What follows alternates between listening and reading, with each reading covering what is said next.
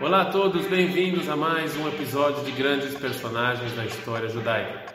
Hoje a gente vai falar sobre uma figura muito famosa que tem a ver com a época de Hanukkah que a gente está aí e um momento na história pouco conhecido que aconteceu dois dias atrás, no dia 21 de Kislev. Quem era esse personagem a gente vai falar daqui a pouco. Antes de entrar nele, a gente vai falar um pouco do contexto histórico em que ele viveu e o problema que ele teve que lidar. Quando o rei assírio, lá no século 8 antes da era comum, pegou as dez tribos que estavam no norte, tirou elas do norte, espalhou elas, no lugar onde elas viviam, ele trouxe povos de outros lugares.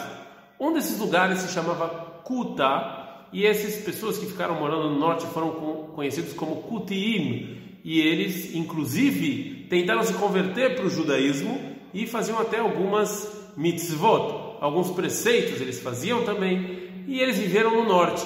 O tempo passou, eles foram vivendo em Israel, na parte norte, em 1586 Nabucodonosor vem e destrói o templo, como a gente sabe, leva todos os judeus para o exílio. E o que acontece com essas pessoas que estão no norte? Eles agora acham que eles são o dono da terra, e eles estão aqui há mais tempo, então eles se sentem os verdadeiros judeus e os verdadeiros donos da terra de Israel. Pois bem, o tempo vai passando, os judeus podem regressar para Israel. Um líder, um dos líderes que regressa se chama Ezra, o escriba.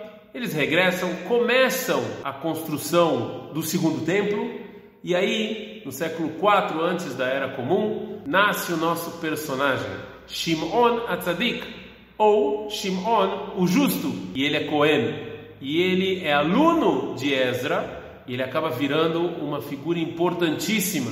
E não só ele é Cohen, como ele acaba virando Cohen, um sumo sacerdote, o Cohen Agadol, no templo ele é retratado como realmente uma pessoa justíssima. Ele fazia muitas coisas, era muito inteligente. Uma das coisas que ele falou e que ficou famosíssimo, muita gente conhece esse dito, está escrito em Pirkei Avot, no livro Ética dos Pais, sobre três coisas o mundo se sustenta: sobre a Torá, sobre a Avodá, o trabalho, o trabalho no templo, e sobre Gemilut Hassadim, sobre a bondade. Ele realmente era uma pessoa muito tzadik, muito justa e muito famosa, era o líder do povo judeu. E naquela época quem reinava aqui era o Império Persa e é, os judeus tinham uma certa liberdade. E Shimon, o justo, ele era o sumo sacerdote, ele tinha liberdade para comandar o povo da melhor maneira que ele achava. Só para vocês terem uma ideia, quando ele faleceu, Agmará lista várias coisas que deixaram de acontecer no templo. Uma dessas coisas era que existia um sinal na época do templo que Deus perdoou os pecados do povo judeu depois de Yom Kippur. Depois que Shimon, o justo, faleceu, o povo judeu nunca mais recebeu esse sinal. Ele realmente era uma pessoa justa e ele tinha muitos problemas com os Kutim. Lembram deles que a gente falou no início do vídeo? Então, eles faziam muitos problemas, muitas dores de cabeça porque eles achavam que eles eram donos da terra de Israel, eles achavam que eles mandavam aqui. Então Shimon, o justo, realmente tinha muitos problemas com ele. Enquanto isso, em outro lugar, bem longe dali, no fatídico ano de menos 336, faleceu o rei Filipe. E depois de muitos, muitas brigas, quem assumiu o lugar dele foi Alexandre o Grande. E Alexandre o Grande teve um professor muito famoso chamado Aristóteles, que ensinou a ele a cultura grega, a cultura helenista. E parte da ideia de Alexandre o Grande, que morreu muito jovem, aliás, era conquistar, criar um império, que foi o início do Império Grego, e levar a cultura helenista, a cultura grega, para todos os lugares do império. Foi isso que o professor dele ensinou ele, foi isso que Aristóteles pediu para ele, ensinou para ele. E é isso que Alexandre o Grande vai fazer. E ele é retratado como um general, bonito, boa pinta, muito inteligente, e ele consegue conquistar tudo no caminho dele. E ele vai para o Egito. E no caminho do Egito ele passa por Eretz Israel e ele vai tentar conquistar Eretz Israel também. E de novo, ele quer colocar a cultura helenista em Israel. E agora vem uma pergunta muito forte que Shimon, o justo, líder do povo judeu, vai ter que responder. Ele tem duas opções. Uma opção é tentar guerrear contra a cultura helenista, contra Alexandre o Grande. Provavelmente ele ia perder, já que ele era um grande general, mas ele ia deixar claro que ele era contra essa cultura. Mas, por outro lado, ele ia se arriscar. Ou tentar fazer um acordo com Alexandre o Grande. Mas o problema disso é quando você faz um pacto com Alexandre o Grande, a cultura helenista, a idolatria, aquela cultura materialista anti-Torá ia entrar em Israel forte. E Agmará nos conta o encontro entre Shimon o Justo e Alexandre o Grande. Shimon o Justo, antes de encontrar Alexandre o Grande, se veste com as roupas do sumo sacerdote. Ele sai ao encontro de Alexandre o Grande. E aí, as pessoas que estavam vendo isso falaram: olha, olha só, Alexandre, esse aqui está vindo para cima de você e tal.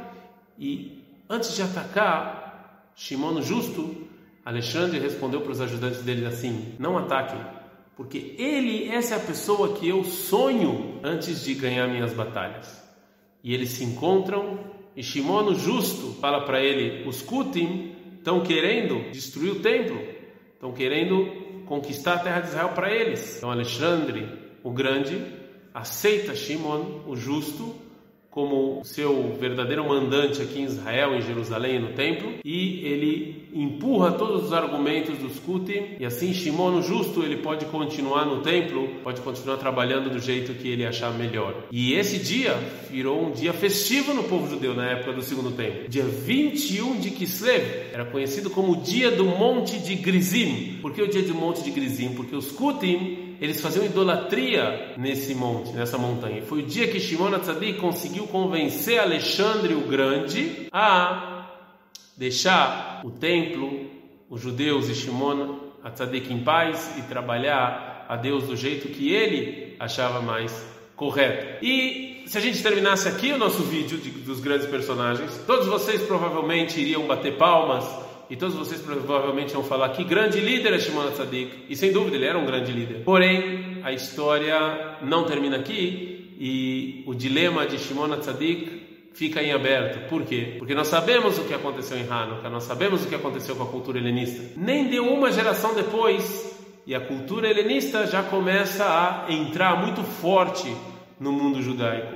Já começa a assimilar os judeus de maneira muito forte os judeus já não querem mais saber de Torá, não querem mais saber de templo, não querem mais saber de um Deus só, eles querem saber só agora do físico, da busca aos prazeres e é, da beleza da cultura helenista.